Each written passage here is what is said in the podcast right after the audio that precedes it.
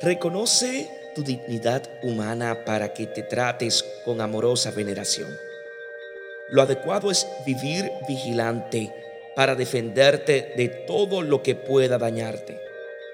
Cuida tu cuerpo, pero no lo mimes exageradamente.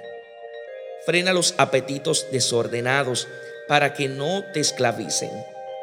Mantén tu cuerpo limpio y sano. Somételo a la ley de la moderación. No des cabida en tu mente a injusticias ni perjuicios.